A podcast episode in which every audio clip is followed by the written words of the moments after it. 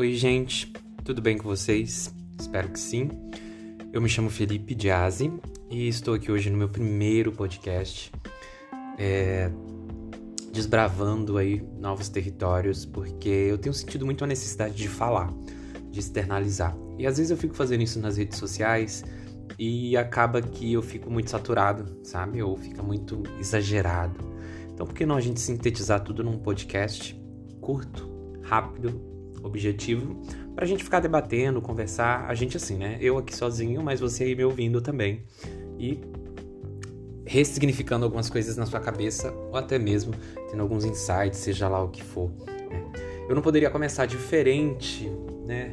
Do que falar sobre o mês do orgulho, que foi esse mês que a gente acabou de sair dele. Exatamente, tem, tem exatamente dois dias né, que foi finalizado esse mês do orgulho. E assim, né, gente? Inicialmente, essa data do mês do orgulho ela é muito importante. Né? Esse mês, é, trabalhar durante esse mês falando sobre as questões LGBTI+, né? a agenda LGBTI+, no país, de, seja de... É, seja de direcionamentos públicos, né? Seja é, do governo, seja das pessoas que se enquadram né, nessa comunidade.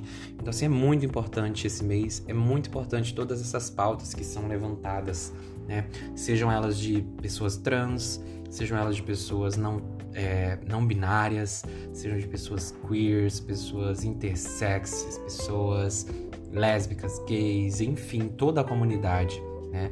E a gente vê muito durante esse período desse mês uma visibilidade maior em cima dos gays, das lésbicas. Né? Eu acho que isso é um ponto muito interessante da gente prestar atenção, que é, é a parte da comunidade mais apresentável, né? vamos dizer assim, que não foge tanto do comum. Né? Então é muito mais prático a gente pegar um gay e uma lésbica para falar sobre diversidade do que eu chegar com uma trans, né? Na, qualquer, qualquer que seja o lugar para a gente falar. Não estou falando mal das trans, nem dos trans, né? Vocês que me escutam é, vão entender isso, né? vão entender o, a, o, posicionamento que eu estou colocando aqui, né? Mas assim, são importantes essas pautas e elas cresceram muito nesse ano de 2020, 2021. Né?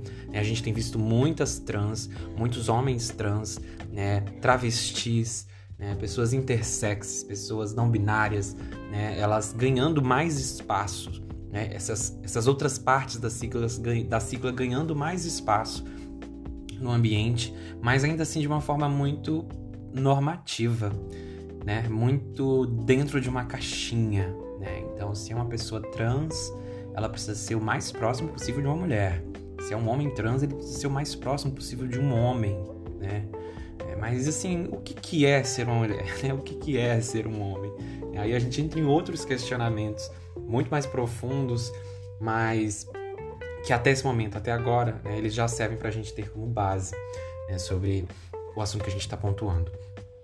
É, então a gente tem visto muita gente fazendo, falando, né, gente saindo do armário, se assumindo, né, empresas se posicionando, empresas que não se posicionavam se posicionando, né, e assim é muito importante. Eu sempre ressalto né, que para essas empresas é muito importante também a gente procurar saber mesmo, sabe, gente? Eu falo por experiência própria, né? Eu assim já passei por algumas multinacionais, já passei por empresas pequenas, né, de, de dono, né, de proprietário, como a administração chama. E eu sempre vejo muito a presença né, dessas pautas que trabalham a diversidade, mas a falta de conhecimento, de informação, de busca, sabe, de inclusão é muito. Foi inserido de uma forma certa, mas esse certo ficou viciante. Por que, que eu falo isso? Porque quando a gente começou a falar sobre as questões de é, LGBTI, dentro das organizações, era preciso ter dados. Como qualquer outra coisa né, na ciência, na, nos estudos, você precisa, você precisa ter dados para comprovar aquilo ali e aquilo ali ser batido, ser tido como uma verdade. Então, quando a gente trouxe, quando né, a sociedade, os estudiosos trouxeram essa questão dos LGBTI, dentro das organizações, eles trouxeram muitas pautas relacionadas à lucratividade, competitividade, crescimento, sabe, de concorrência. Ter concorrentes para uma empresa é muito bom, né? E saber que você é um grande concorrente de outras empresas é melhor ainda. E a diversidade, querendo ou não, ela inclui isso para você e para sua empresa Então, foi se apresentado esse projeto de inclusão de uma forma muito, olha, você vai inserir pessoas LGBTI+ dentro da sua organização, mas é, essa pessoa aqui, ela pode ser um pouquinho diferente, ela pode ser um pouquinho estranha, ela pode ser um pouquinho fora do normal, mas ela vai te trazer lucratividade, ela vai te trazer inovação, ela vai te trazer um ponto de vista que ninguém nunca teve, ou às vezes uma criatividade que você não tenha com a sua mente hétero limitada né? Não menosprezando as pessoas héteros, tá, gente? Mas é que na maioria das vezes o hétero ele cresce naquele formatinho quadrado de ensinamento, né? Isso é de menino, isso é de menina e enfim. E assim, nós LGBTI+, exploramos muitas outras outros cenários, né, que envolvem outras coisas mais além de coisas apenas de meninos e coisas apenas de meninas. Então essa pauta apresentada como lucratividade foi comprada pelas organizações, porque as empresas. Por mais linda que seja, ela tem que dar lucro, ela tem que dar dinheiro. Não tem como, gente. Ai, mas eu gasto mais do que lucro menos. Tudo bem, mas vai chegar uma hora que você vai precisar lucrar mais. Então as empresas compraram essas ideias e começaram a trabalhar, a falar de diversidade dentro da organização, dentro daquele espaço. Mas, voltando naquele ponto que eu citei um pouquinho lá no começo, apresentado tudo de uma forma muito normativa, muito sem conhecimento. Ai, vamos inserir isso aqui, vamos contratar a pessoa que ela não necessariamente seja assumida gay, lésbica, trans, né? Mas ela assim, ela é um pouco mais delicada, é um menino com jeitos mais femininos, né? De, de agir e tudo mais. Então assim, a nossa diversidade ela vai abrir espaço para essas pessoas. A gente não vai criticar essas pessoas. Né? Só que a gente chegou num ponto onde a empresa em si ela não precisa ser diversificada, né? Ela tem que ser inclusiva, né? Você não precisa é, apenas ser diferente, ser diverso, né, do outro, mas você também tem que ser incluído nos direitos que o outro tem, né? Nos acessos que o outro tem, né? no, nos benefícios que o outro tem. E isso que está se tornando agora uma pauta, seja para a empresa, seja para o movimento LGBT, é a inclusão, é a gente trazer todo mundo para dentro desse barco, desse navio que vai atravessando.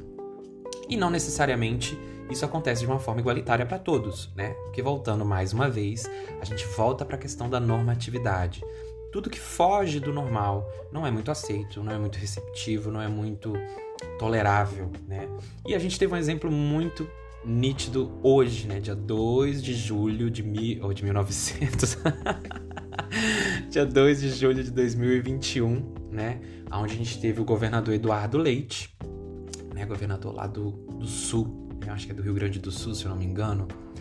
E aonde ele, numa entrevista no programa do Bial, né? Um homem branco, hétero, né?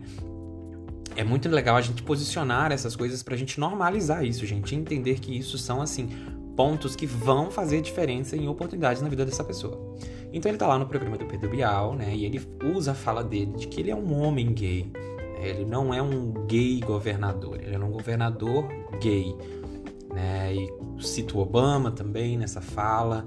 E assim, gente, eu como um homem gay, né, eu acho muito importante todo esse posicionamento dele, principalmente na maior, é, é, na maior rede televisiva né, do país, que é a Globo, né?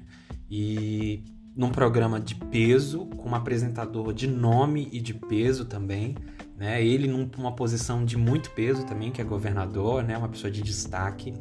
Isso é muito importante, né? ele falar que ele é gay e que ele tem orgulho disso. Mas a gente chega em alguns pontinhos das entrelinhas que nos fazem questionar. A gente não invalida o que ele falou, a gente não invalida a posição dele, a gente não invalida quem ele é, jamais. Né? A gente não sabe os motivos, é, enfim, que levaram ele a tomar essa decisão só agora, né? e não lá no começo, na época que também ele já apoiou o Bolsonaro, né? alguns posicionamentos aí meio é, erradinhos e tudo mais. Então, assim, é, o meu questionamento como um homem gay é por que, né, é, agora, é, neste momento, né, logo após um mês de orgulho LGBT, logo após a gente saber que é um mês que dá muita rentabilidade, né, que as empresas estão abraçando mais. Eu acredito que isso tudo reforçou muito para ele, como homem, né, de se posicionar, né, de falar que ele é gay e tudo mais, por ver que, querendo ou não, é uma coisa que tá no hype agora, né? É uma coisa que tá bem. E para ele, que é um homem branco, padrão, provavelmente vindo de uma família bem estruturada, né? É muito mais acessível ele conseguir chegar aonde ele chegou hoje com essas características. Né? Provavelmente no decorrer da história dele, da vida dele, ele não foi uma pessoa muito afeminada, né? ele não foi uma pessoa que vestiu a camisa da homossexualidade, né? que assumiu essa verdade, assumiu esse ser, né? porque muita gente fala que ser gay é um é, um, é uma arte, né? é uma, uma, uma característica, é algo que eu me visto. E não, a gente nasce dessa forma. Né? Então, assim, fugir, esses, essas entrelinhas né, da vida dele é, acabam reforçando um pouco é, a necessidade dele se conscientizar. Foi muito importante ele ter se posicionado. Eu acredito que agora, com essa repercussão que está tendo nas redes sociais, ele vai voltar a se posicionar de novo de uma forma mais clara ou não, né? Isso vai dizer muito sobre a pessoa dele, né? E sobre a relevância dele com, com relação à causa.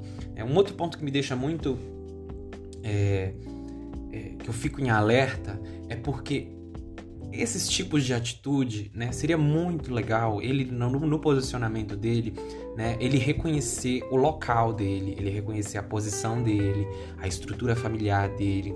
Por que que eu falo isso? Porque uma pessoa que não tem conhecimento, que não tem entendimento, quando ela assiste o Eduardo lá falando que ele é gay, ela automaticamente associa que o gay ele tem que ser daquele jeito ou seguir mais ou menos este formato para ser alguém bem-sucedido, para ser alguém de destaque, para ter oportunidades, né? E é exatamente isso que a gente está tentando quebrar. Né? Eu não preciso seguir formatos, padrões é... ou necessidades de outras pessoas para que eu consiga crescer, né? para que eu consiga ser alguém, consiga construir uma vida, né? ter, ter o direito a, a, a o direito civil, né, de ter acesso a tantas outras coisas. Então, assim, é, é, ter essa consciência, sabe?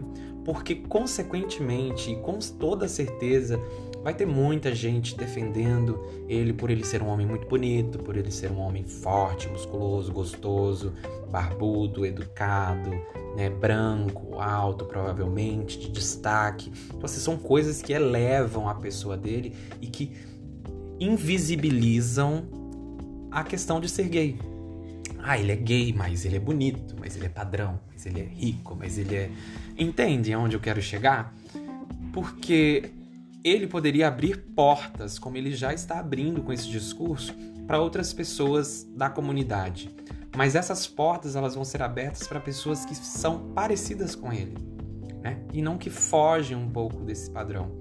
É, a gente tem visto, graças a Deus e ao universo, um aumento muito grande de, da comunidade LGBTI+, né, no, na política, no governo, mas ainda assim é, tem pessoas de direita, né, de extrema direita, também da comunidade, se levantando, né, e aí a gente fica naquele questionamento: quais são as pautas que essa pessoa está levantando em prol da nossa comunidade? O Eduardo Leite se, assumiu gay, né, publicamente, mas o que, que ele tem feito para a comunidade da qual ele faz parte? Será que ele se identifica como alguém da comunidade? Será que ele, quando olha para mim, ou quando olha para algum amigo meu, ele se identifica, ele fala: Nós somos iguais, eu luto por vocês, eu faço coisas por vocês. Tô criando essas situações aqui pra gente conseguir pensar melhor, mas para fazer a gente raciocinar, né? Em questão, lógico, a gente tá falando de coisas relacionadas ao Rio Grande do Sul, lá onde ele age, né? Mas assim, são posicionamentos que fazem a gente se questionar, sabe? E fica aí, né? Esses questionamentos na nossa cabeça. Eu não quero me estender muito mais, acho que deu pra gente conversar um pouquinho aqui é, de maneira bem legal. Né? Meu tempo tá acabando. Eu espero que vocês tenham gostado. Se você escutou, me procura para falar o que você achou, para trazer ideia de pautas, enfim, seja lá o que for. E vamos construir junto conhecimento, aprendizado, ideias e crescer junto, tá bom? Um cheiro no seu coração, obrigado e cuidado, hein, com, a, com essa comunidade LGBTI mais aí. Thank you